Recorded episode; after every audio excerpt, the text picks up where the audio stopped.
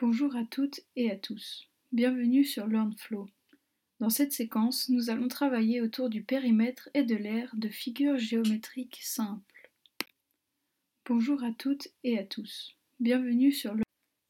L'objectif de la séquence est le suivant. À la fin de celle-ci, vous serez capable d'utiliser la mesure pour comparer des grandeurs. Bonjour à toutes et à tous. Bienvenue.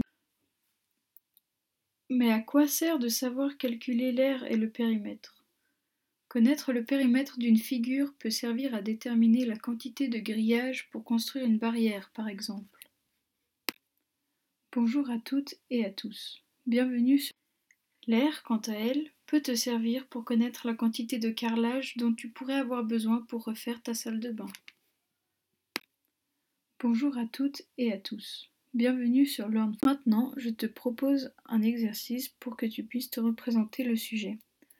Pour le réaliser, tu auras besoin d'une feuille, de quadrillé de préférence, de quoi écrire et effacer, un crayon bleu et un crayon orange.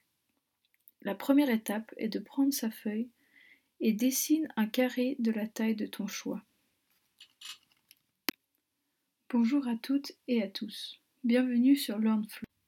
Une fois que tu as réalisé ton carré, comme celui qui se trouve sur cette slide actuellement, mets en évidence le périmètre en bleu et l'air en orange. Bonjour à toutes et à tous. Bienvenue sur Learn. Une fois que tu as terminé l'exercice, glisse une photo du résultat dans la zone prévue à cet effet et passe à la suite. Bonne continuation.